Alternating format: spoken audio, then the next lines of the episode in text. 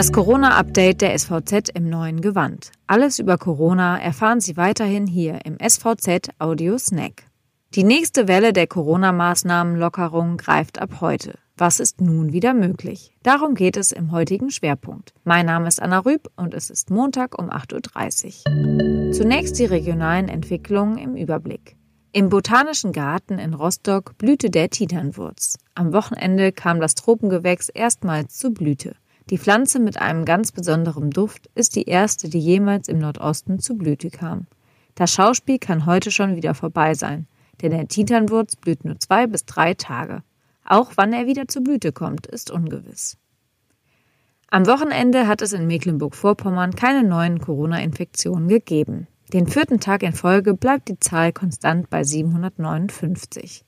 Pro 100.000 Einwohner gelten im Nordosten 47 Menschen als infiziert. Das ist der niedrigste Wert der ganzen Republik. Die nächste Phase der Öffnung hat Mecklenburg-Vorpommern erreicht und diese hat für nahezu alle etwas parat.